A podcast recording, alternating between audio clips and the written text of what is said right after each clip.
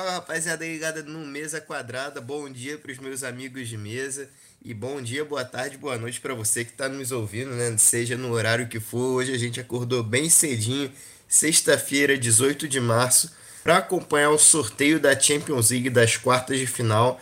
Já tivemos todos os confrontos sorteados, a gente vai passar para vocês e vai debater aqui também. E no finalzinho a gente vai dar uma abordada nos confrontos de Europa League. Eu sou Paulo Rogério, estou apresentando aqui nossa edição número 6 do podcast do Mesa Quadrada. É, lembrando que a gente mudou nossa identidade, né? Então lá no Twitter agora nós somos o arroba mesa quadrada com underline no final e no Instagram arroba mesa quadrada 1. Então vou passar a palavra para os meus amigos aqui. Hoje a gente tem casa quase cheia, né? Estamos aqui com Gustavo, Henrique, Júlio. Então vou deixar eles se apresentarem para a gente tocar o programa. Fala aí, Gustavo. Bom, já que o Gustavo não quer falar, eu vou chamar o Henrique aqui para falar comigo. Fala aí, Henrique. Fala aí, Paulo. É, eu tava esperando o Gustavo se apresentar, né? Mas é isso, né? Deve ter dado um problema ali. Estamos juntos, tá pessoal. Gustavo tá de é. luto com o Manchester United. Ele tá de luto, coitado. Fazer o quê? Mas saiu agora nessas quartas de final. Você falou que a gente acordou cedo para ver. Obviamente eu não acordei cedo para ver. acordei cedo só para ver o resultado e gravar aqui. Mas deu para ver esses confrontos aí e é isso, né? Vamos comentar como é que vai ficar essa Champions. É, fala Paulo, fala Henrique, fala Júlio. Pô, na hora que eu ia falar, alguém me ligou aqui, coisas que acontecem. A gente tá aqui de casa, tô no celular, não tô no PC gravando aqui pelo Discord. É, fala, amigos ouvintes aí, é mais uma edição do Mesa Quadrada. Cara, tô empolgado com esse sorteio. Confrontos interessantes pra gente debater aí. já, eu tava aqui mutado, né? Rindo pra caramba aqui já. Ele avisando que ligaram pra ele. E é isso, né? Tamo aí, Henrique, Gustavo, Paulo. Satisfação enorme estar com vocês aí mais uma vez. Galera que tá ouvindo a gente também. Sou Júlio Velasco, vamos junto aí falar, né? Dessa competição que a gente tanto ama, Champions League. Vamos depois também passar aí o sorteio da Europa League. E é isso, vamos pra cima. É nóis. Então, já começando aqui pelo sorteio, lembrando que a gente teve também o chaveamento sorteado nessa sexta-feira. E os confrontos são os seguintes, né? É Chelsea, Real Madrid, Atlético de Madrid e Manchester City. Esses dois de um lado da chave, os vencedores se enfrentam. E do outro lado a gente tem Benfica e Liverpool, e Bayern de Munique e Vidia Real, com os vencedores desses dois também se enfrentando nas semifinais. Vamos começar pelo lado que eu falei primeiro, de um jogo que está recente na nossa cabeça, né? Anteriormente a gente nunca tinha visto esse confronto, como a gente citou em edições passadas aí, da outra Champions League. Mas a gente acabou de ver na temporada passada, numa semifinal, agora a gente vai ver nas quartas. Chelsea Real Madrid. E aí, como vocês acham que chega o cenário para o jogo de, dessas, dessas quartas? Acha que é o mesmo cenário do ano passado? Acha que tem coisa diferente? Mudou o favorito? Qual o aspecto geral que vocês veem essa partida? A gente reclamou tanto, reclamou não, a gente comentou, né, que era um jogo que a gente não via com muita frequência e toma agora, agora vai vir direto, vai vir sempre esse jogo pra gente. E ainda bem, né, um jogo assim de grande qualidade. Eu acho que agora numa em circunstâncias totalmente diferentes. Já muda bem bastante as coisas, né, os cenários. Aquele jogo, apesar de desacreditado, o Real Madrid, né, pela camisa que tem, pela história que tem, dentro da Champions League, o maior campeão, o favoritismo era dado para ele, mas o Chelsea era muito mais organizado. O Chelsea estava naquele grande momento ali, né, com a chegada do Tuchel, não perdia, jogava aquele futebol, é... não vou dizer encantador, mas aquele futebol efetivo, que sabia buscar, sabia fazer o gol, sabia, sabia o que fazer com a bola. Agora o Chelsea ele vem demonstrando né, alguns sinais de que perdeu um pouco dessa força, tem muitos problemas nos bastidores também, né? Toda essa questão ali de não poder mais entrar a verba, não tá entrando as coisas, é problema com o Abramovich. Então, se naquela, se naquela circunstância que o Chelsea já tava pô, jogando muito mais que hoje, muito mais bola, tanto que foi o atual campeão da, foi o, é o atual campeão, né? Foi o campeão daquela edição. E já não era o favorito contra o Real Madrid pela história que tem. Agora, com todos esses problemas, todas essas questões extra-campo também, e o Real Madrid jogando a bola que tá, acabando de eliminar da maneira que foi o PSG, né? Hat-trick do Benzema. o favoritismo vai todo pro Real Madrid, com certeza, para esse confronto, mais uma vez. Mas lembrando que tem jogo, tá? Tem jogo para acontecer. Que eu, eu acho que já, a, a situação já é totalmente voltada pro Real Madrid, nesse atual momento que a gente grava aqui. Então, pegando a fala do jogo, já vou jogar para vocês, Gustavo Henrique. Não ser favorito, será que é bom pro Chelsea nesse confronto? Porque eles foram campeões da Champions duas vezes em que não eram favoritos, né? Tudo bem que no confronto específico Real e Chelsea ano passado, talvez eles fossem os favoritos, mas na Champions como um todo e até mesmo na final o Chelsea não era o favorito, né? E acabou sendo campeão. Então agora, segundo o Júlio, acho que eu concordo também, o Real Madrid vive um melhor momento. Será que isso pode ser bom para o Chelsea de alguma maneira? Eu acredito que sim. Eu acho que o Chelsea é um, talvez o time da Europa que consegue lidar melhor com o fator não ser favorito. Né? Ganhou duas Champions assim. E é um time que, quando recebe muitos holofotes e quando você bota a expectativa, caraca, o Chelsea vai realmente mandar muito bem, vai detonar tudo na Inglaterra, não... a gente não vê isso. Normalmente alguma coisa desanda. Agora, eu cito os exemplos assim do Conte. Quando o Conte chegou no Chelsea, ninguém tinha expectativa do Chelsea ganhar a Premier League. O Chelsea foi lá e disparou e ganhou a Premier League. Ano passado com o Tuchel na Champions é o exemplo mais fresco na nossa memória. Então eu acho que esse fator é importante para o Chelsea, mas dessa vez tem um problema que eu acho maior do que lá atrás, que é os problemas fora do campo. Né? O que isso com certeza reflete lá dentro. Já tinha problemas com o Lukaku de vestiário. Então, ou seja, é muita coisa pro Tuchel ali administrar, porque você para para pensar e ver, cara, o jogador tá lá, ele vê o Abramovich, que tem muito ligado ao governo lá do Putin, que tá na guerra. Aí o jogador, pô, será que ele vai tirar o investimento? Será que o ano que vem eu vou estar tá aqui? Será que eu não vou mudar de equipe? Então, isso pro Tuchel administrar é um trabalho maior. Então, o Real Madrid é, larga com favoritismo maior ainda do que seria se não tivesse esses problemas. Porque como já foi falado, né, Benzema está jogando muita bola, meteu, decidiu três gols aí contra o PSG. É, Vinícius Júnior tá bem, o Rodrigo entra bem, o Modric, que tá tomando aí da fonte da juventude, tá jogando muita bola. Eu duvidava um pouco do Modric lá atrás, do futebol dele, é, olhando para frente, né? Porque na época ainda ele estava jogando bem. E depois ele ficou meio estranho, mas voltou a jogar bem, fez uma partidaça contra o PSG.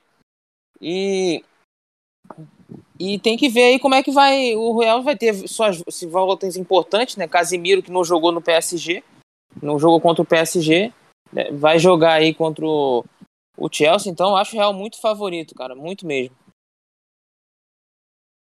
Assim, é, eu acho que vai dar Real já tô falando aqui agora. Eu não tô botando muita fé nesse Chelsea, porque eu acho que todas essas questões externas ao Chelsea, né, por conta do Abramovich, vai atrapalhar muito, né?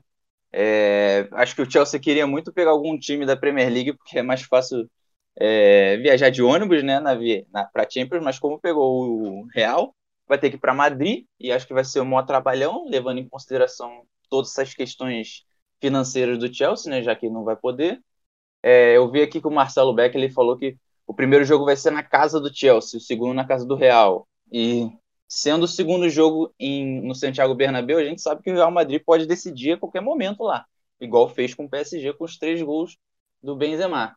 É, acho que o Chelsea agora, neste momento atual, ele pode até estar tá jogando bem, mas eu não sei o quanto isso tudo vai afetar o Chelsea lá na frente. Talvez quando chegar na época dos confrontos do Real, o Chelsea já não vai estar tá mais tão bem, vai estar tá meio mal das pernas. Talvez alguns jogadores já não estejam muito afim, porque provavelmente, provavelmente não, né? Certamente não vão estar tá recebendo, vão estar com um monte de problema.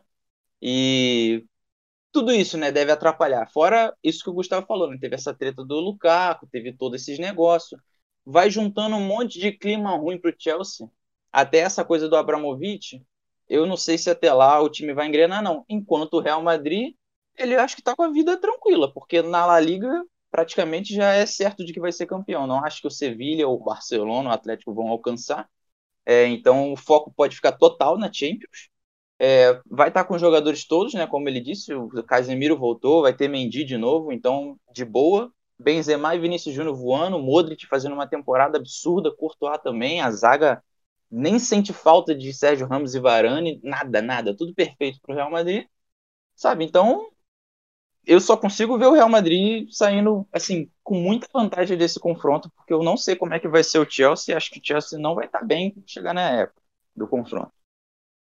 Que isso, vocês estão tirando o Chelsea pra merda mesmo, hein?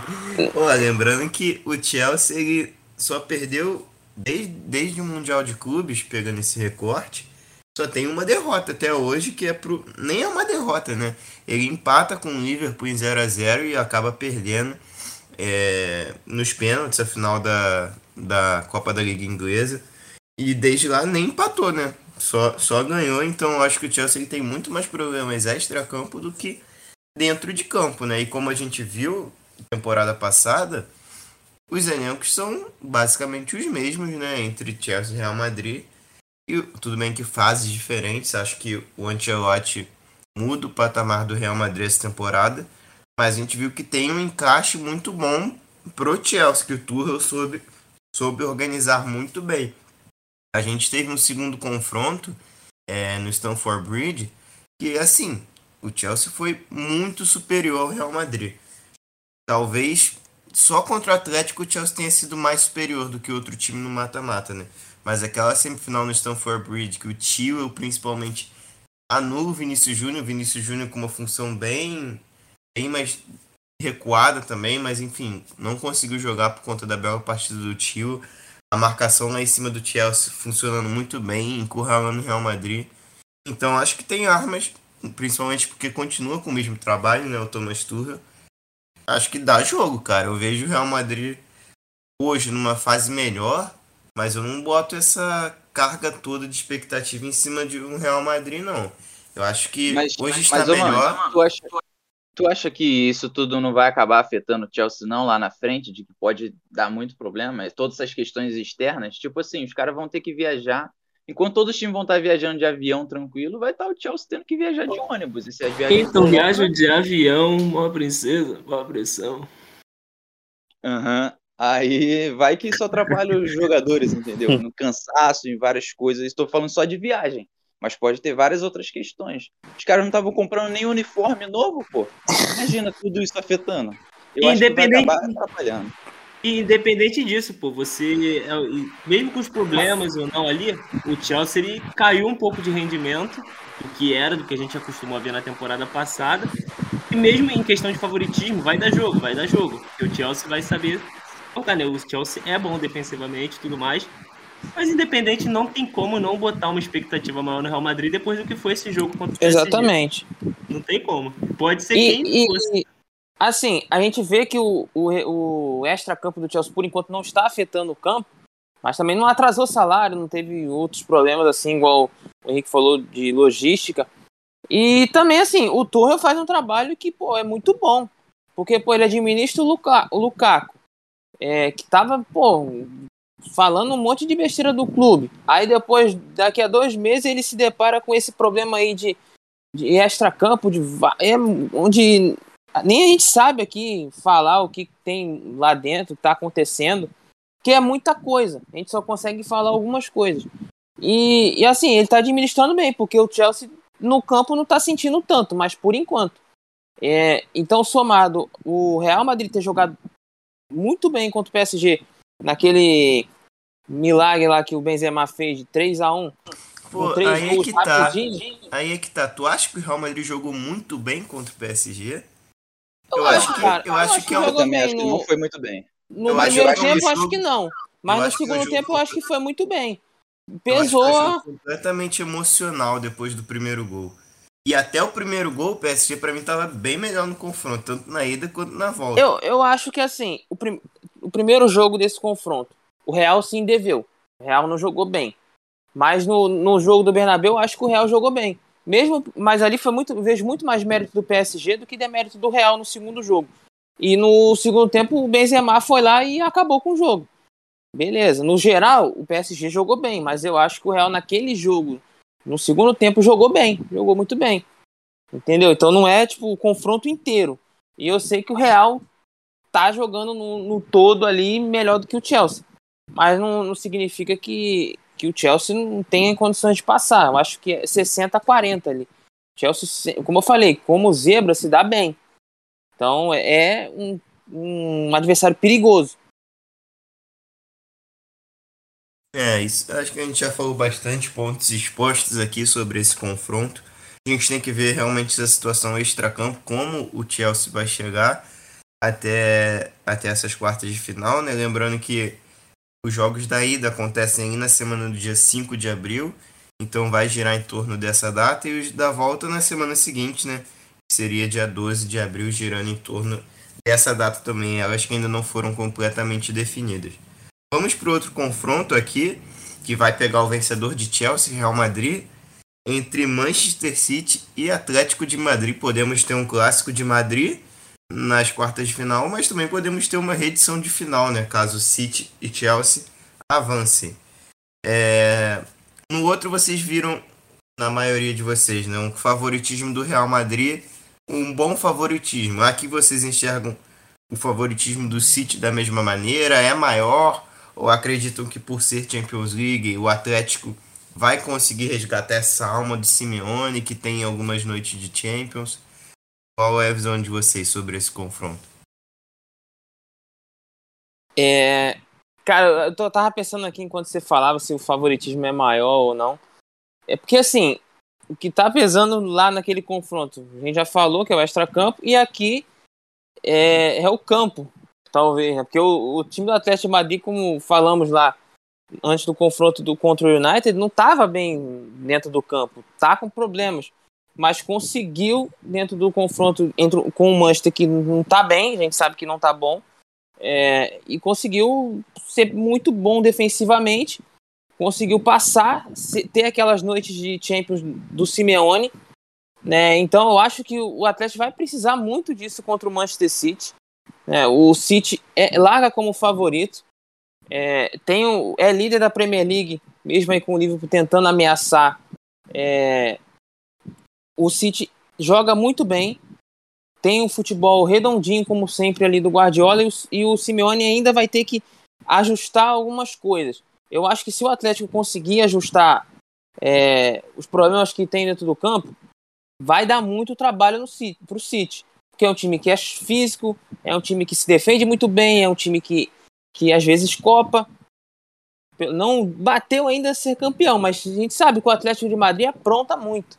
Né? E, então eu acho que são fatores que, que vão dar emoção a esse confronto.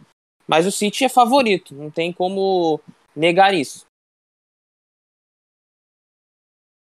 Cara, vamos lá. É, o City é favorito porque é o grande time, talvez, é, em questão de, de resultados e de, de desempenho na Europa, né? Desde que começou até aqui. Alguns times, tanto que está em primeiro na Premier League, fez a fase de grupo, já resolveu tudo no primeiro jogo e o segundo jogo só só tocou a bola ali, né? Passeou, não, não precisou se esforçar. Então, eu acho que o City ele é a favorito sim, mas é o que o Gustavo falou. Do outro lado, tem o Simeone, que é copeiro, que é chato, que pode dar trabalho. Então, é um favoritismo que eu não boto minha mão no fogo pro City não, entendeu? Eu tô com medo desse Atlético aí, né? Considerando que eu seria uma pessoa que estaria torcendo para o City. Eu até gostaria que o City ganhasse essa Champions pelas questões de Guardiola. Seria legal ele conseguir pelo trabalho. Mas ao mesmo tempo, gostaria muito de ver um Simeone, né? Ganhando, né? Que é um cara que já bateu na trave duas vezes, chega firme, já foi muito chato contra vários grandes clubes e pode ser de novo agora contra o City. É... Eu quero ver como é que vai ser na frente, né? O confronto dos dois, porque o Atlético veio melhorando um pouco, né? Porque o Atlético começou, estava mal a temporada, não, não conseguia render direito. Muita gente achando que já estava acabado pro Simeone, de novo, né? Todo, toda temporada é isso. Pô, já deu de Simeone. Aí ele pô, volta. Tem, tem, tem, alguém aqui né, nesse canal de voz que fala isso todo dia, pô. É, não, mas ele vai falar daqui a pouco, pô. Toda temporada o Simeone tá acabado. Aí o Simeone faz um jogaço. E, e toma volta, o Simeone derrubando time inglês. E de novo, essa, é. hein? É sempre ah, assim. Mas falaram que ele é copeiro. Quantas Champions ele já botou no bolso? Só pra informação aí pro público. Tá bom, o resultadista já vai falar. A gente tá falando aqui do jogo. Calma, Júlio, você já vai falar. Mas um é o que eu tô falando, um né? copeiro que não copa. Pô, como assim? Tá bom, Júlio. Aí, então, assim, eu acho que por isso tudo que eu falei, né? Eu acho que eu, eu não boto minha mão no fogo pelo City, apesar de que eu acho sim que é o melhor time, que vem jogando melhor. E mesmo essa melhora do Atlético, acho que ainda assim não afeta em questão de favoritismo do City, que tá, pode terminar a temporada ganhando Premier League e até Champions junto, né? O Atlético já não consigo ver ganhando na Liga e acho que o foco vai ser total para conseguir uma vaga na Champions, né, na La Liga, e agora direto assim para tentar ganhar essa Champions aí que já que passou do United desse jeito, tudo bem que não era um grande United, mas tá vivo, tem que tentar. Só, só antes do resultadista falar aí, só quero lembrar que o, o próprio Simeone já derrubou o Guardiola né, em uma edição de Champions League. Foi na temporada 15-16, na, na altura foi um Atlético de Madrid contra Bayern de Munique. O Bayern do Guardiola, né, aquele jogo que acabou sendo 1 a 0 para o Atlético na Espanha e 2 a 1 para o Bayern na Alemanha, com o Atlético passando pelo gol fora, né, com o gol do Griezmann. E o Simeone tem um bom histórico contra o time inglês, né? Por mais que tenha sido eliminado por um Champions passada, que foi o Chelsea, já bateu o próprio Chelsea em semifinal de Champions, bateu o Liverpool em Anfield recentemente e acaba de eliminar o Manchester United. Então, o City ainda não está na lista dele, né? Pode ser o próximo aí, mas pode ser que ele venha a ser eliminado de novo por um time inglês. Só passando esse fato aí pro Júlio falar. É isso, eu vou, eu vou até ignorar o Manchester City e o Atlético de Madrid, eu vou falar do Simeone. Mentira, focar nele aqui não. o. É, deixa eu ver aqui, deixa eu. Pô, sei lá, cara. Me segurar pra não é, cornetar muito ele. Simeone é tão brabo que já entrou na tua mente, pô, tu não consegue nem falar. Eu vou ver o Tottenham ganhar um título qualquer antes de ver ele ganhar uma Champions. Se ele ganhar, né?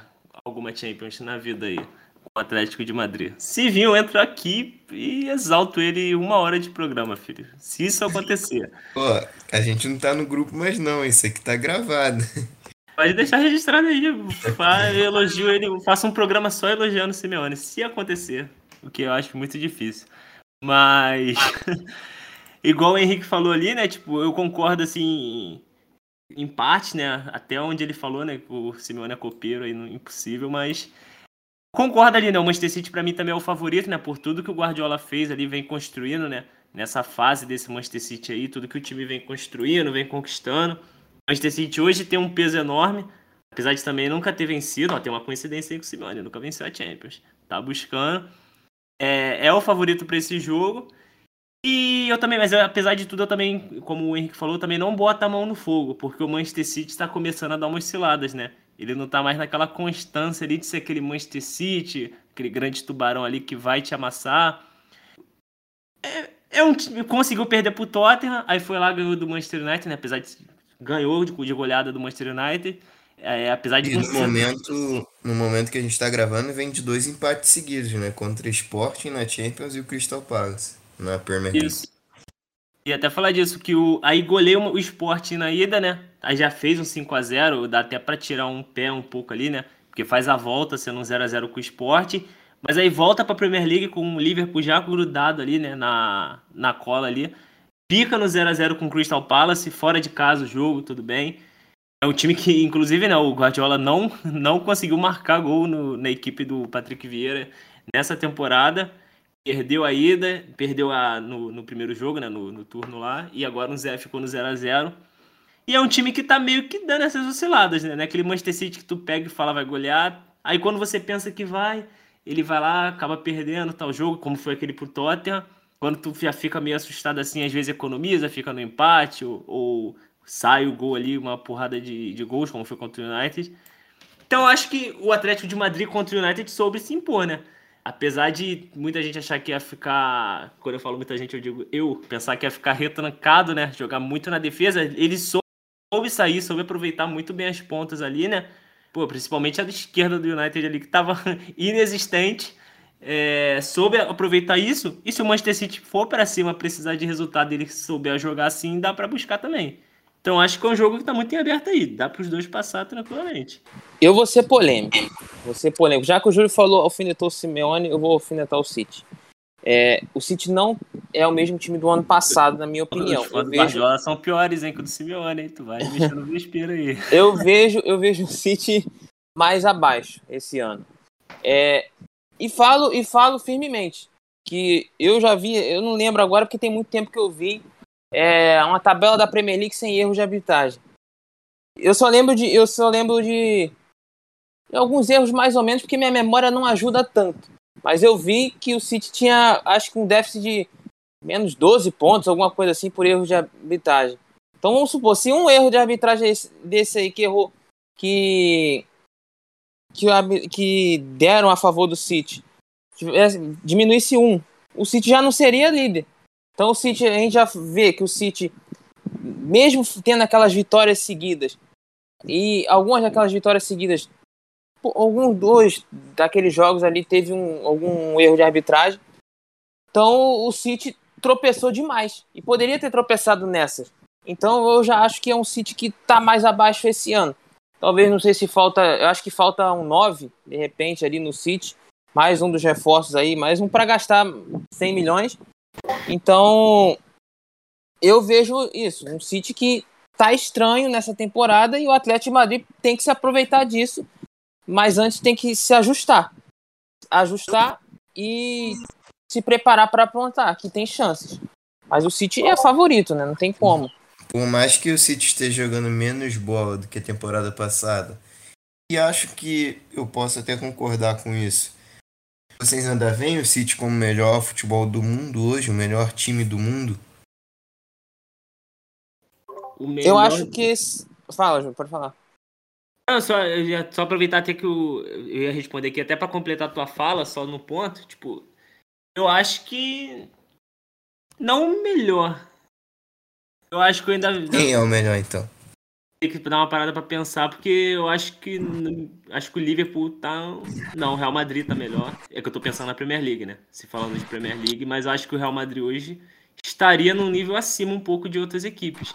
E só aproveitar aqui antes de passar, só para completar até o que o Gustavo falou da, da arbitragem ali, que realmente, assim, eu concordo muito com esse ponto ali de que tem algumas coisas que até hoje, tipo, não faz o menor sentido, não tem explicação, como aquele jogo contra o Everton, por exemplo, que a bola bateu na mão do Rodri, inteira praticamente, Aí falaram que não deram nada e depois acusaram, né, que ah não, a jogada no início do lance estava impedido. Só quem voltou, aí analisando, né, naquele pós-jogo, aqueles programas esportivos de lá, né, da Inglaterra, falaram que em momento nenhum pararam, tanto que não revisaram, não teve impedimento no início da jogada e até hoje fica essa questão, né?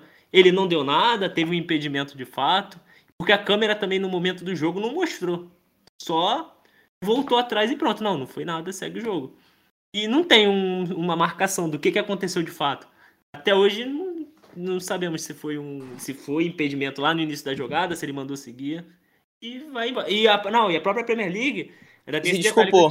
Se desculpou, né? Falando que errou, alegando que não teve impedimento. Só que não tem imagem para mostrar nada, mas a Premier League alegou e pediu desculpas ao Everton.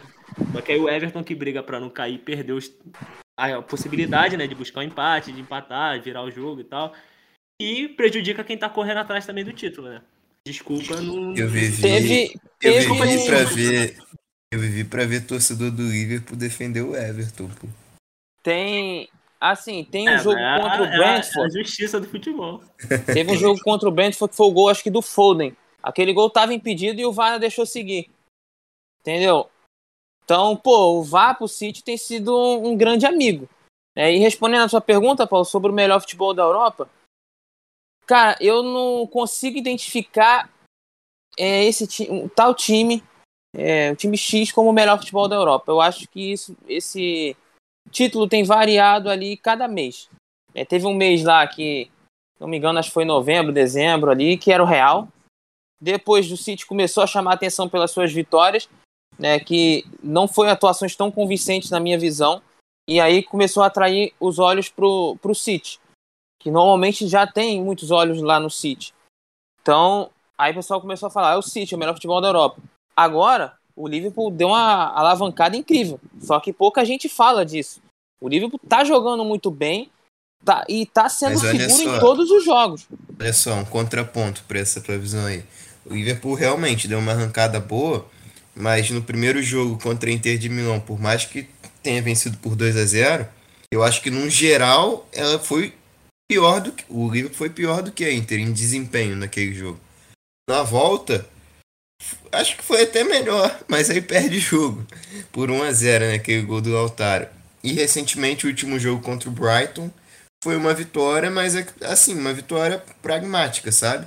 Então eu também não acho que o Liverpool melhorou, é verdade, mas também não acho que esteja esbanjando esse desempenho, tipo, para melhor time do mundo, entendeu? Uhum. É, são pontos interessantes. Então, tipo assim, eu não consigo ver é, o, o, na temporada, se eu parar para pensar, eu não vou conseguir enxergar, pô, esse time foi o melhor time do ano. Porque todo mês tem variando, tá variando. Né? E acho que essa partida contra a Inter no primeiro jogo, acho que foi muito mais mérito da Inter, né? também de ter jogado, ter é, igualado fisicamente, até é, superando um pouco o Liverpool, mas no segundo tempo vimos que a Inter não, não conseguiu, é, mais pro final do jogo ali, não conseguiu transformar os, os, ataques em gols, foram ataques bem anulados pela defesa do Liverpool, principalmente pelo Van Dijk. Né? Então, foi isso. Então, eu acho que o Liverpool tá bem seguro, tá jogando bem, mas tá, tá e tá vencendo com segurança. É, mas não, não tá tipo, nossa, aquele livro que goleia de 5 a 0 de 4 a 1 não tá. E ninguém tá esse ano, na minha visão. E até para fazer uma menção rosa aqui que eu lembrei, tinha passado batido. É... Um time que tá jogando muita bola também, que se encontrou, né? Apesar de ter perdido agora recentemente aí pro próprio Liverpool, é o Arsenal. O Arsenal tem se encontrado, tem jogado um futebol maneiro, né? É... E tem chance de subir ainda mais na Premier League, né? Tinha feito aí cinco vitórias consecutivas também, chegando bem, tem dois ou três jogos, se eu não me engano, acho que são três a menos ainda na Premier League.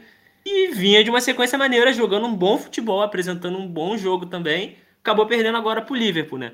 Perdeu em casa pro Liverpool, mas o Arsenal também, acho que não chega a nível de ser ah, o melhor futebol da Europa hoje, do mundo, mas tá jogando bonito também, só para fazer essa menção honrosa aí. Então, aí, o, o Henrique tá tão feliz que vai até falar agora lá. Não, eu já eu tava esperando a deixa para vocês me deixarem falar, né? Mas assim, eu não sei dizer como o Gustavo falou, eu não sei identificar qual é o melhor futebol da Europa, porque, de novo, ninguém se mantém como esse grande futebol da Europa é, direto assim, né?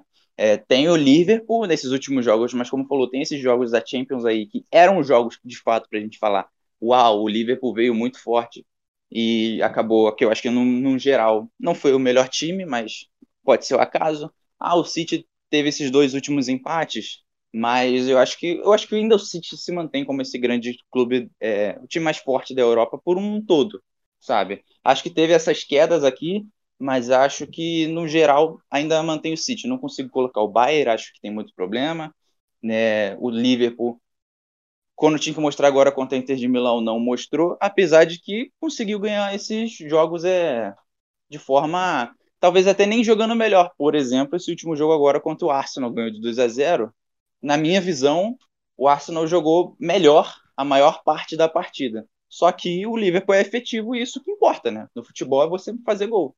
Então, ficaria entre City e Liverpool esses dois melhores futebols. É, o melhor futebol da Europa, entre esses dois. Aí eu só queria pegar essa deixa do Júlio, né? E citar outros dois times, né? Que, assim, não estão disputando Champions e a gente não dava nada né, no início da temporada por vários problemas que eles tinham, mas que melhoraram muito, que é o Barcelona e o Arsenal, né? Barcelona ele arrumou o time de uma forma absurda com algumas contratações pontuais, virou a chavineta ali, né? E tá indo muito bem agora. Tá, não lembro agora qual é a colocação na La Liga, mas estava lá embaixo. Agora que vê aqui tá em terceiro, pô, não se esperava que fosse para terceiro na situação que tava.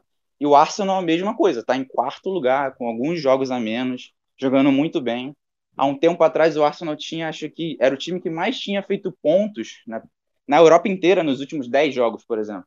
Então é um feito muito grande que você não esperava isso do Arsenal, você não esperava essa melhora do Barcelona. Mas é muita forçação de barra dizer que o, ba o Arsenal e o Barcelona é o melhor futebol da Europa, né? Sendo que os caras não estão nem nas principais competições. Então, só deixei para citar eles mesmo. É, do Barcelona. Principal, gente... futebol da, principal futebol da Europa tem nome e sobrenome, Aston Villa. Ponto final, encerro. Aí tá brincando, né? o Barcelona a gente vai falar já já, vai dar uma passada sobre o sorteio da Europa League que acabou de acontecer. É... E, cara, vamos pro próximo confronto. A gente acabou se, se estendendo demais nesse, né? E só lembrando, Manchester City Atlético acontece no meio de semana, aí no final de semana tem City Liverpool e na outra semana já tem a volta Atlético e Manchester City. Então vai ser uma semana complicada para o City e também para o Liverpool. E já pegando a deixa, vamos para Liverpool e Benfica, que vai ser o mesmo cenário, né? Liverpool e Benfica. Aí vem Manchester City e Liverpool e depois Liverpool e Benfica de novo. Então uma semana muito cheia para esses dois times ingleses que vão disputar a vida aí né, na Premier League. É, mas falando da Champions, vocês acham que entre Liverpool e Benfica é a maior disparidade entre clubes dessa, dessas quartas de final? Pô, eu acho nesse momento da Champions, eu acho que já nada disso mais importa. Eu acho que não tem mais esse negócio não. Eu, de fato, assim, eu ali para pro Liverpool pegar, eu queria muito que fosse o Benfica. Não desmerecendo o Benfica nem nada, o Benfica eu dei uma desmerecida no Benfica contra o Ajax. Me surpreendeu de fato. Eu pensei que o Ajax, tanto que eu falei que o Ajax ia resolver na ida já. O Benfica despachou o Ajax. Agora, eu vou com muito medo do Benfica. Mas confesso que era quem eu queria pegar nessa fase. O. É, por analisar mesmo assim, né, no, os, outros, os adversários, correr de um Bayern agora, de um adversário inglês também, seria interessante, não seria interessante pegar e aquilo que eu falei, né? Sobre o Atlético de Madrid, eu enfrentaria tranquilamente também, mas eu já falei os motivos lá. E por ter um histórico. Aliás, acho que eu falei com vocês em off, né? Eu não falei aqui, né? Por já ter tido aquele histórico ali. Tem medo, você tem medo do, do Simeone repetir 2019, né? É, por isso já teve esse confronto recente que calhou de ganhar, né? Aí o raio pode cair duas vezes no mesmo lugar, então a gente vai na, no que é novo, né? A gente Caraca, faz, aproveita foi muito inacreditável tomar dois gols do Llorente e um do Morato. A, gente, a gente às vezes não pode ficar repetindo a mesma coisa, tem que ir no que é novo e, e é isso, o Benfica tá aí, né? Caiu, eliminou a Ajax com muito mérito ali, né? Jogou bem, se fez valer. É isso, vamos ver o que, que sai daí agora. Mas eu acho que o Liverpool também acaba assumindo uma grande, um grande favoritismo nesse confronto, né? Por toda a questão. O Benfica, né, tá se encontrando. Né? O Benfica começou aquela temporada mal. As, muito se falava do Jorge Jesus e tal, aquela fase ali que não ia, não ia. Tá se encontrando, chega numas quartas de Champions. E o Liverpool meio que vem mantendo ali, né? Vem sendo o Liverpool de sempre, mantendo essa regularidade e tal, né? Mantendo o futebol, o elenco e vamos ver aí o que que dá. Mas eu acho que um grande favoritismo cai sobre o Liverpool sim. É, antes do. Antes, só de vocês falarem rapidinho, Gustavo. Só vou dar meu ponto de vista, eu acho também que o Liverpool é bem favorito, é a maior disparidade, como respondendo minha própria pergunta, né? E a gente já, o Júlio disse que subestimou o Benfica, eu também me ponho nessa, porque se vocês acompanham a gente, vocês podem ter visto aí pelo nosso bolão, né, que a gente está fazendo. A gente simplesmente todo mundo botou que o Ajax ia passar, ganhando os dois jogos, talvez. Enfim. E foi é... triste o, o, programa que a gente gravou, porque eu falei com certeza, eu cravo aqui, o Ajax se classifica na ida, não precisa de volta. eu bati no peito e falei com ódio. Filho. Mas acho que a maioria das pessoas cravaram, cara. Não tem jeito. Aquilo ali foi uma zebra que é a mágica do futebol, né? A zebra. É, pô, Acontece uma vez ou outra ali, mas. Isso é, é Champions League, né, cara? Então. E, e o Paulo ainda falou. Não, eu acho que o Ajax passa também, mano. Mas na ida, eu falei, crava na ida, vai fechar o jogo. Não precisa de volta. Eu nem lembro disso, mas ainda bem que eu não fui na tua. Porque, olha só, outro ponto importante: Benfica pega o Ajax e agora pega o Liverpool, cara o, o sorteio não foi nada legal porque o Benfica pegou dois dos três times que estão sempre que estavam que fizeram 100% no na fase de grupos, né? Lembrando, o Ajax ganhou todos os jogos na fase de grupos. O Benfica pegou e eliminou. O Liverpool também fez 100% na fase de grupos e agora o Benfica pega e vai tentar repetir a proeza, mas agora eu acho que é bem mais complicado. Acho que o Benfica chegou onde tinha que chegar. Eu já achava isso nas oitavas de final, né? Então, quem sabe o Benfica me surpreende de novo. Aliás, antes das oitavas, né? Porque, caraca, passou no grupo que tinha o Barcelona, por mais que seja esse Barcelona. Não de agora, né, que tá melhorando, mas o do início da temporada, que era muito ruim. Eu ainda botava fé que o Barcelona ia passar, né? Então o Benfica tá surpreendendo desde a fase de grupos. E agora é quartas de final, então não dá para duvidar. Eu até achei também que o Barcelona passou... ia passar, mas também porque o Benfica também estava com muitos problemas, né, do Jorge Jesus. É isso, isso não só passou, como ainda deu uma porrada maneira, né, no Barcelona. Lembrando que o Benfica é um time que veio da, dos playoffs da Champions, hein? Ele não foi nem direto. E teve que jogar o playoff, sofreu para ir para a fase de grupos e agora está nas quartas de final. Se não é sofrido, não é Benfica. Tô zoando. É, mas assim, eu acho que, como você falou, Paulo, é a maior disparidade do, da, das quartas de final. Não tem como, o Liverpool é muito favorito. É um time que a gente já sabe que já tem um trabalho pô, de muito tempo do Klopp e que, pô, é letal. Tem sido letal. Se dá mole uma, duas chances ali, o Liverpool crava 2 a 0 em você e, e acaba com o jogo. Então acho que é muito isso. O Benfica vai ter que ser mais zebra do que nunca agora para passar do livro. E a torcer para todo mundo estar tá bem, né? É isso que o Gustavo falou do, do trabalho do Klopp, mas é um trabalho também muito meio que desregrado assim, né? Certinho. Você depende muito dos jogadores estarem bem, porque é aquele conjuntinho ali, né? Aquele, aquele elenco que se entende. E hoje a gente já teve a notícia ali, né? Do Arnold lesionado, se machucando. Deve perder essa Copa agora do final de semana aí pelo Liverpool. E sem previsão de volta, tá? O Klopp disse que vai ficar fora algumas semanas e Champions League daqui a algumas semanas também, inclusive o jogo contra o City na Premier League. Então, exatamente. E, o, e você perder um jogador do nível do Arnold, que faz o que ele faz, tem os números que ele, que ele tem, né? Desde que ele entrou de fato ali no, no elenco, que ele se tornou titular absoluto. Perder num, num jogo de Champions, porque é um cara, né? Ele, a gente falando do próprio Barcelona, é o cara que se não fosse muito aquela inteligência dele lá naquele escanteio lá, talvez o, a virada não viesse, né? Aquele lance ali, aquele oportunismo ali de bater aquele escanteio rápido. Então é um cara que pode decidir um jogo num lance assim. Você ter um Alexander Arnold é importante. Assim como todo o conjunto, né? Porque os caras se entendem, é muito tempo jogando junto. Bom, é, eu acho que já nem tem mais muito o que falar, porque eu meio que concordo com tudo que vocês falaram ali. Então, só passando rápido aqui, né? Acho que o Liverpool sim é favorito eu acho que o Benfica mostrou muito, muita força, né? É, em todos esses últimos jogos, né? E foram, foram classificações, assim, algumas que você não esperava, né? A gente não esperava nada do que o Benfica chegaria até onde chegou. E chegou, então mostrou, assim, muito futebol, mostrou muita, muita raça, né? Por assim dizer. Mas eu acho que é isso aí, né, gente? Eu acho que não sei se vai dar pro Benfica mais, não. O Liverpool tá com um time muito bom, mesmo sem o, Ar o Arnold. Ainda é um time ainda é mais time que o Benfica, sabe? É, contratou novos jogadores, o Luiz Dias chegou jogando muito, então, é, assim, é isso, cara, não tem muito o que dizer. Acho que vai dar Liverpool, talvez até com tranquilidade, posso estar queimando minha língua, é, igual já queimei outras vezes com o Ajax e com é, o grupo do Barcelona. O Barcelona não, que podia passar menos daquele Barcelona feio, mas contra o Ajax, imaginava que ia dar Ajax muito tranquilo até. E, mas dessa vez eu acho que vai dar Liverpool mesmo. É o confronto mais desnivelado de todos.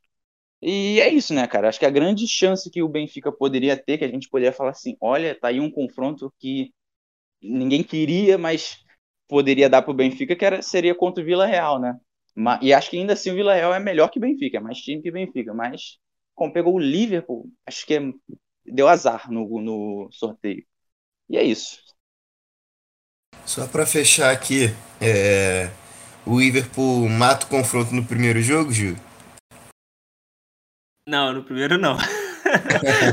Na volta, tem que ter uma volta para ter uma emoção. Ah, o primeiro confronto é o quê? No Enfield? Ah, o primeiro é... primeiro é em Portugal. Depois não, não mata no primeiro não, porque tem que dar emoção pra torcida de Enfield. Tem que ter um sustinho. e, é e tá arriscado o Liverpool não vou não sei perder, mas tá arriscado tomar uma pressãozinha maneira lá em Portugal, tu vai ver só. É, se o Benfica repetir o seu compatriota Porto, não vai ter pressão nenhuma e o Liverpool vai sim decidir o primeiro confronto. Será que, será que o primeiro confronto entre, entre Liverpool e Benfica, o, ben, o Liverpool não vai estar tá querendo focar um pouco no Manchester City não e vai deixar para o segundo, para matar no segundo jogo? Ou então pode ser o contrário também, né? O Liverpool vem com tudo pro primeiro jogo e ameniza no segundo, já que vai já que vai estar tá vindo de uma sequência né, de Champions e Premier League. Pode Eu ser. acho que não sei. Ah, pensei que ia completar. O, aqui a internet tá meio zoada, mas eu acho que não. Eu acho que, cara, se tratando do Klopp, ele vai para cima nos dois. Eu acho que não tem isso não. Ele vai se arriscar lá em Portugal, vai para cima mesmo, e aí é ver, né? Vai ser trocação e no Enfield eu acho que depende. Só se, tipo, no, na ida for de fato ele matar o jogo na ida, aí dá para dar uma controlada, né? Dá para dar uma amenizada. Mas ainda é Klopp, né? Klopp não costuma fazer isso não. Só nas copinhas, às vezes, ali que ele dá uma segurada visando a Premier League, mas em Champions acho que ele não vai brincar, não. É, vamos aguardar para ver. Vai ser uma semana interessante tanto para Liverpool quanto Manchester City por causa desse confronto direto no final de semana, né? É, vamos para o último confronto aqui da Champions League, das quartas de final. Lídia Real e Bayern de Munique, lembrando que o vencedor desse pega o vencedor de Liverpool e Benfica. E, cara, muito, muita gente talvez não esperasse que o Vídeo Real estivesse aqui. É, mas acho que não chega a ser surpresa, né? Eu apostei no uma vitória da Juventus no jogo de volta, né?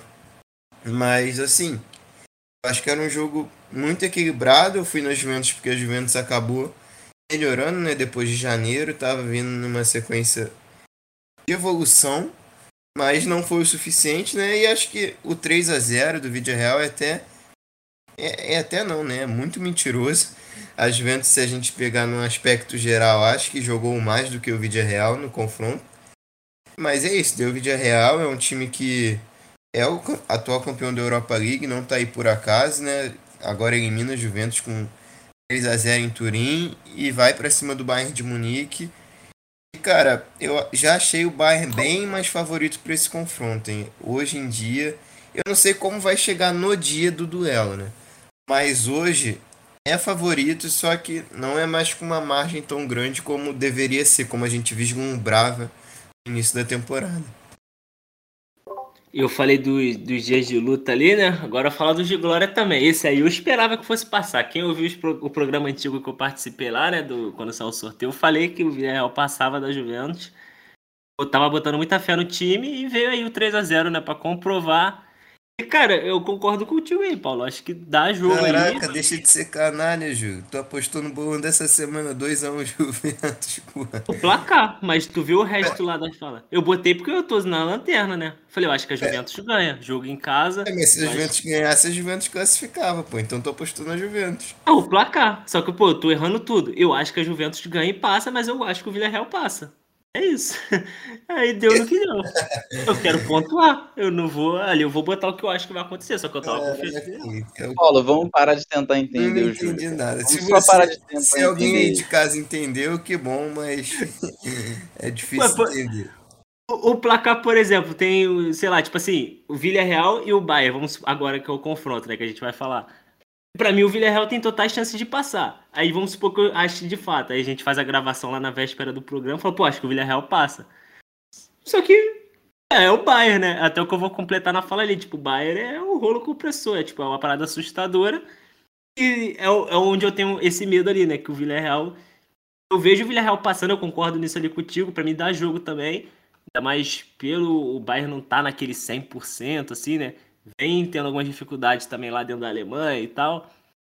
Mas é aquilo, não tem como não olhar pro Bayern e imaginar o Bayern em qualquer situação que seja, ainda mais com o Lewandowski em campo, tipo, tomando um gol e metendo quatro. Não tem como. Tipo, apesar de eu confiar no Villarreal se for o caso, mas eu, ah, acho que perde. Vou botar no bolão lá o palpitezinho, tipo, ah, Bayern 3x1, pra eu pontuar. Tem que sair da lanterna, amor, não tem como. Não tem como ir no, no que eu acho assim, mas eu acho que Nesse caso, agora, para esse confronto, eu acho que o Bayern vai passar. Eu acho que o Bayern classifica. Aí seria o inverso, né? Para mim, eu acho que o Bayern classifica, passa de fase Mas eu acho que o Villarreal consegue ganhar um joguinho aí. Ainda mais Acho que o Bayern classifica e passa, mas o Villarreal passa, né? É isso, então. O Bayern, o Bayern classifica e passa, mas... Hã? É. Os dois passam, né? Igual o Villarreal e Juventus, os dois iam passar. É, eu Não, acho mas- que o a gente passa, mas dá pra classificar o Vila Real. A gente tem ida e volta. Acho, acho O- que aí não se ligou que os dois vão se enfrentar ainda. Os dois vão se enfrentar, É, só que os jogos. E são dois jogos, e volta. O Bayern, pra mim, pode classificar, só que nada me impede no bolão de botar um 2x1 pro Villarreal, por exemplo. E aí o ganhou, por exemplo, se calhar de ganhar, pronto, eu peguei os pontos lá, somei três pontos no nosso bolão, o Bayern não deixou de passar. Não, a, a regra é clara, o confronto que tu apostou vai dar o contrário. Eu vou esperar tu apostar sempre agora. Esse aí então vai dar. Então vai, então vai do Villarreal, porque eu acho que o. o Bayern passa nesse confronto. Mas eu vou apostar numa vitóriazinha do Villarreal lá, no, lá na Espanha. 2x1zinho. Acho que pega, hein? Aí chega na Alemanha eu já inverto. Porque, pô, na Alemanha eu acho que eu não vejo o Bayern perdendo lá, não. Cara, eu vou te falar. Eu acho que pode ser exatamente isso que essa última fala do Júlio. Eu acho que ele, ele, ele é meio confuso nessa coisa de Aí, placar, nesse cornetou, final- cornetou e tá vindo comigo. Olha isso aí, que otário. Não, mas olha só. Que canalha. Não, mas eu cornetei porque você é maluco, pô. Você falou, ah, eu vou apostar num, mas acho que o outro passa. Então, o que eu quero dizer aqui é o seguinte: acho que no primeiro jogo vai ser competitivo. Pode dar um empate ou até o mesmo Vila Real ganhar. Mas acho que na Alemanha não, ninguém vai segurar esse Bayern, cara. Acho que não vai ter como, não. Assim, eu não duvido nem um pouco de vir uma goleada na Alemanha. Mas, no primeiro jogo, vai ser competitivo. A gente vai falar, caraca, acho que dá pro Vila Real. Aí depois no jogo de volta, depois de 30 minutos de jogo, a gente vai falar assim, é, não dá pro Vila Real, não. Eu acho que vai ser isso. E o Bayern, ele é um time que ele deixa os jogos sem graças rápido, né? Algumas das vezes, né? Nesses, nesses E o jogos Bayern é-. O Bayern ele não é um time que perde para esses esses outros times de menor expressão, né, de elenco inferior também. Se você for ver as elimina- eliminações do Bayern, é tudo para Real Madrid, PSG ano passado, aí Uhum. Barcelona. O Bayern só cai para time pequeno na Copa da Alemanha. Tirando a Copa da Alemanha, ele nas Champions ele só cai É, para mas, time mas grande. também, não se for levar em consideração, ele só tem como cair para time pequeno, porque todos são menores que ele na Copa da Alemanha, né? Então, É, de fato, né?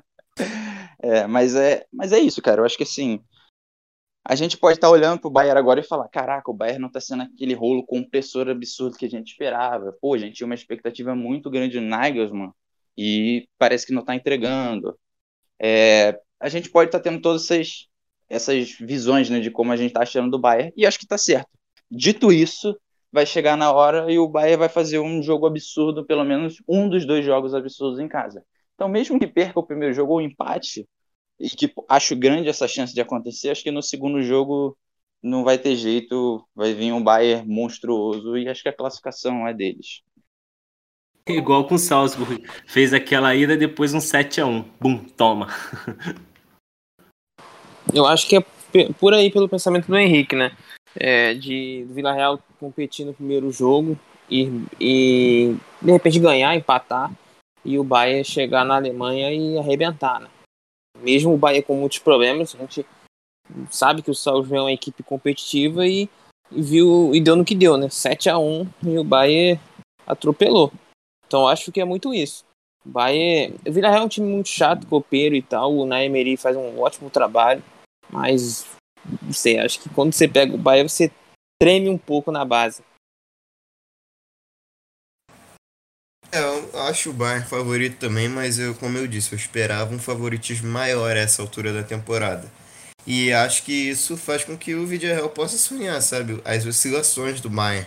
Aí tu vai ver oscilações do Bayern. Tá ganhando 7x1, de 1x0, 4x1. Mas tirando o confronto contra o Salzburg, né, o 7x1, cara, foram desempenhos muito abaixo em março, fevereiro. É, a gente tem o próprio empate contra o Salzburg lá no início, né? Lá no início, lá na primeira. No, no jogo de ida das oitavas da Champions League. A gente tem o Bayern vindo de dois empates seguidos na Bundesliga contra Hoffenheim e Bayern Leverkusen. Até quando ganha, não tem convencido, com exceção do jogo contra o Salzburg, como eu falei. ganha de 4 a 1 do, do Greuther Fürth, que é o lanterna da, da Bundesliga, mas toma 1 a 0 no jogo e em momento nenhum passa a sensação de que é o Bayern o compressor que a gente conhece. Depois ganha do Frankfurt de 1 a 0 também no jogo muito equilibrado, muito muito difícil. Então acho eu vejo um Bayern com muitas dificuldades no maior momento de oscilação da temporada. Mas como eu disse antes do programa iniciar, até o Gustavo aqui, a gente estava conversando, um fator para isso que o Bayern perde duas peças vitais esse início de ano, de janeiro para cá, que foram Goretzka e Alfonso Davis. Quando Nagelsmann perdeu essas duas peças, ele parece que se perdeu no trabalho também. Também que ele está vivo em tudo, né, com exceção da Copa, que já tinha sido eliminada.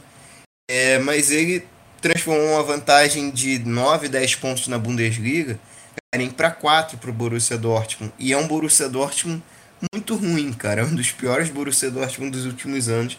E tá tendo campeonato até agora, mesmo após uma vantagem muito larga do Bayern.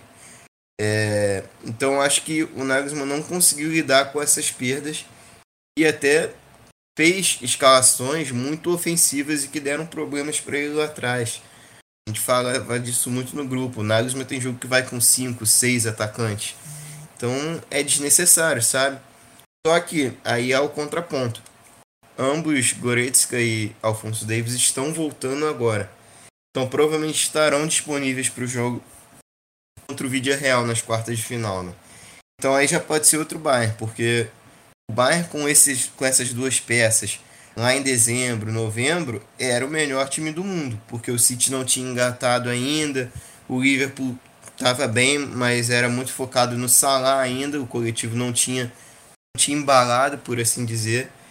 Então, fica essa expectativa aí, se eles, vão voltar na melhor forma, se o Nagelsmann vai conseguir recuperar aquele futebol de antes, mas de real dá para dá para enfrentar, dá para dá para gerar jogo diante do Bayern, principalmente se for esse Bayern que vem sendo nos últimos meses, né?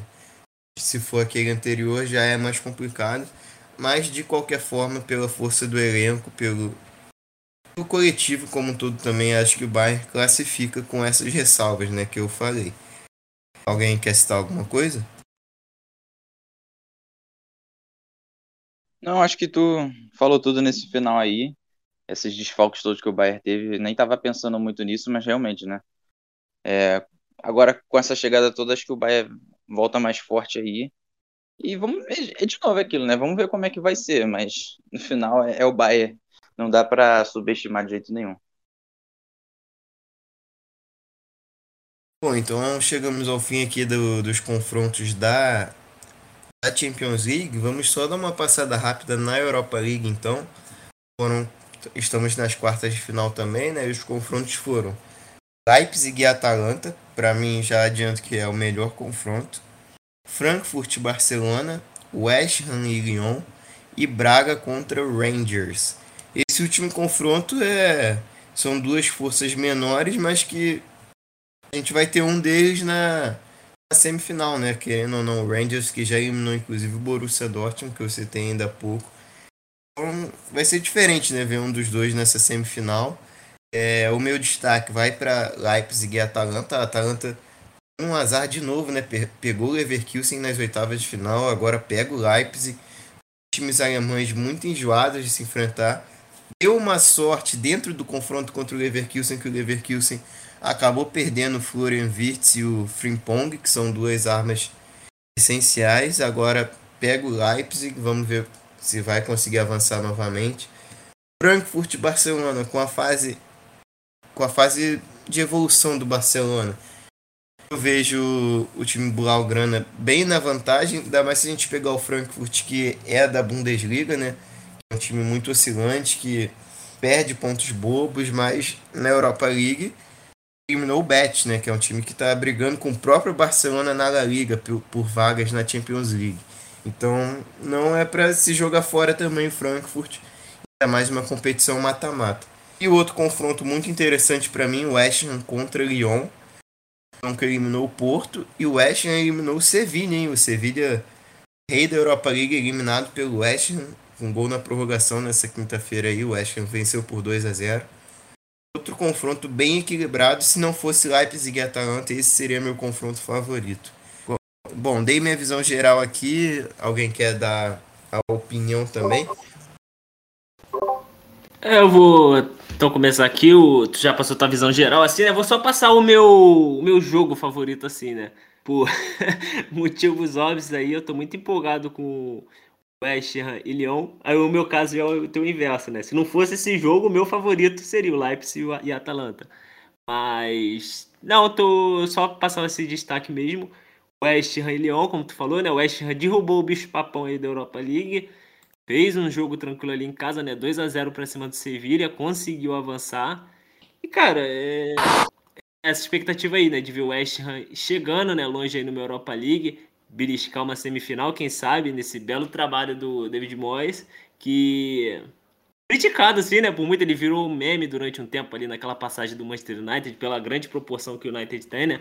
Transformou ele num meme e tudo mais assim, né? De fato, o trabalho não era lá essas coisas, mas vem se acertando, né? Acertou esse West vem fazendo um bom trabalho. É isso, né? Agora é deixar o Rice aí provar, né? Falam, né, que o Rice tem que sair, porque senão não, não vai arrumar nada, nunca ganha título. E temos o West Ham, né? Buscando a vaga pela a vaga para Champions dentro da Premier League ali, né? O West Ham hoje é o sexto, vem buscando a sua vaga ali, ainda tem possibilidades. E por que não também buscar a vaga pela Champions, sendo campeão de uma Europa League aí, levantando um caneco para coroar essa geração do West Ham aí. Seria interessante de ver. Então, meu destaque é esse jogo aí, é o que eu tô mais ansioso nessa Europa League. Cara, é só antes do Gustavo falar, eu já falei bastante. Mas eu gostei muito dessa Europa League porque a Europa League parece um confronto, uma competição B, né, em relação à Champions League, como se fosse, sei lá, nossa Sul-Americana. Então teria que ter esses times de segunda prateleira. E eu acho que os times de segunda prateleira não poderiam ser melhores do que esses aqui.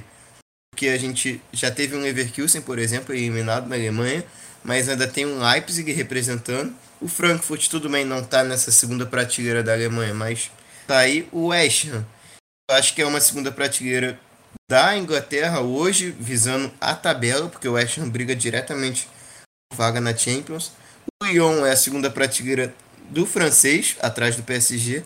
Atalanta já flertou com o título em algumas temporadas, mas ultimamente tem brigado direto por vaga na Champions League. É a segunda prateleira também. E o Braga também na em Portugal, né, já que a primeira prateleira tem sido ali o Sporting, Porto, às vezes o Benfica, o Sporting que é o atual campeão, enfim. Acho que é uma Europa League meio que perfeita, sabe? Eu gostei muito dos times representando os países aqui. Eu ia falar, é, não exatamente isso, Paulo, mas eu ia falar que esses times realmente estão no bolo ali para brigar pela Champions. Né? E o West Ham tá ali, acho que, se não me engano, é sexto colocado na Premier League. O Barça é quarto na, na Liga.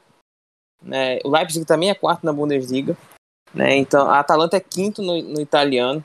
Então olha só, então é só essa é, briga ali de, do pessoal do, da segunda prateleira dos campeonatos. E é a chance desses times ganhar um título. Né? Eu acho que é muito importante aí o, essa Europa League para a Atalanta e o West Ham, de provar que estão, estão assim visando coisas maiores é, para o clube, é, visando até o Leipzig também, mas esses clubes, o Leipzig já tem mais poder de investimento, mas esses clubes aí estão visando é, o West Ham principalmente a Champions e a Atalanta de mudar talvez o patamar e ser um time cada vez mais constante. Que esses, a gente sabe que a Atalanta não tem tanto investimento quanto o West Ham, mas que esse investimento aumenta cada vez mais por conta de classificações na Champions. Então isso é muito importante. Então, Atalanta, cravar um título, é, continuar ficando na Champions para se manter ali financeiramente estável. O West Ham, que é um time que está recebendo grande investimento, tem um trabalho legal do Moyes, né, e tem a chance de ganhar, dar uma alegria para o seu torcedor que sofreu bastante nas últimas temporadas antes de vir o Moyes. Né, e o Leipzig tem aí também um, um caneco aí para que sempre belisca a Copa da Alemanha e nunca a Bundesliga mas tem uma chance de da Red Bull aí, no projeto todo, beliscar um título importante na Europa e mostrar sua força também aí no futebol. Então eu acho que são uns três times assim que para mim deveriam valorizar mais a Liga Europa. E, e seria mais interessante também de, de, de eu ver ganhando. É, então tem o Lyon também agora. Vou passar pro Lyon, que é um time que tem um trabalho legal, tá começando a, a engrenar lá na, na França, deve ir para Champions na próxima temporada. Então, tem a chance aí de também se misturar aí é, entre os campeões, voltar a ser campeão aí de um, de um título grande, um título importante, já que na França é tão difícil para ele por conta do PSG, mesmo o Lille tendo aprontado no ano passado. E o Barcelona, eu acho que assim, cara, essa Europa League é a chance a chance do, do, do, título ok, legal, mas eu acho que o Barcelona o mais importante é ter certeza. Não, não, é importância, é meio que obrigação, é, né? Talvez.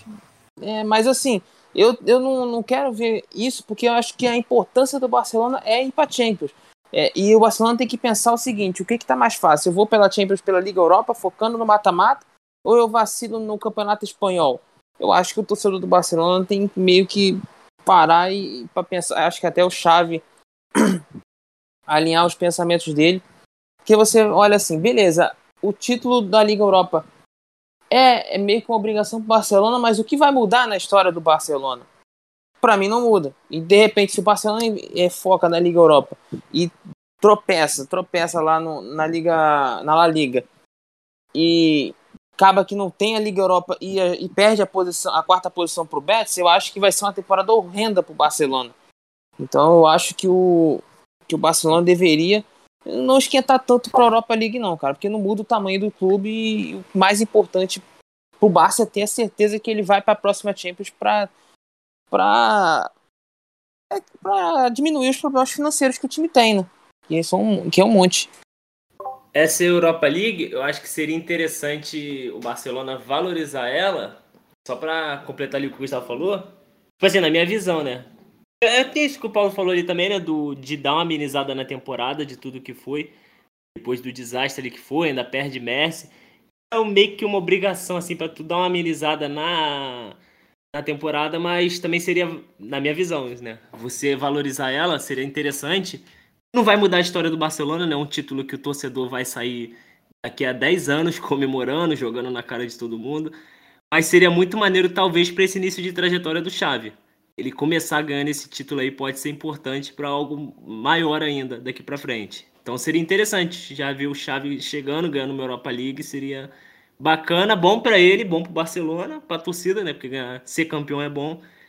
Então poderia ser um gás maneiro, acho que seria interessante valorizar. É até um, um cartão de visita, né? Vamos dizer assim, um, um preparatório para o que virá pela frente aí pro Chave.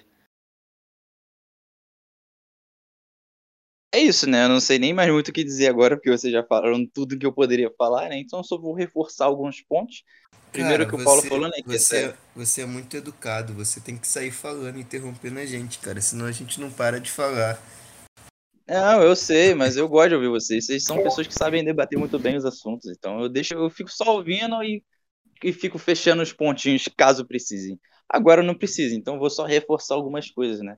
Primeiro que o Paulo falou que essa é uma Europa League muito interessante, né? Por conta de alguns times que é, é, são os times B da Europa, de algumas das suas competições, e é verdade. Esses dias o Leipzig estava, assim, esses dias alguns anos, né? Foi ali em 2020. Não faz muito tempo. Então, assim, o Leipzig estava numa semifinal o Lyon também. O Atalanta estava numas quartas de final contra o PSG, sabe? Barcelona, obviamente, é o Barcelona. Então, é interessante ver isso tudo, né? O West Ham talvez consiga uma vaga aí pela Europa League. Eu espero que o West Ham avance, sabe? Porque o West Ham avançando, talvez o foco não fique tão grande na Premier League. E aí talvez o meu Arsenal fique um pouco mais tranquilo ali para brigar pela quarta posição. Mas Maluco o Lyon também é um time, mano. é, pô, mas o Lyon é outro time que não dá para subestimar, porque o Lyon derrotou o Porto. E acho que a gente olhando antes, a gente imaginaria que o Porto fosse avançar, porque, queira ou não, o Porto é um time competitivo ficou, na Europa há mais tempo. Ficou ah, uma rodada de para as oitavas da Champions. Perdeu a vaga Exatamente. contra o Atlético.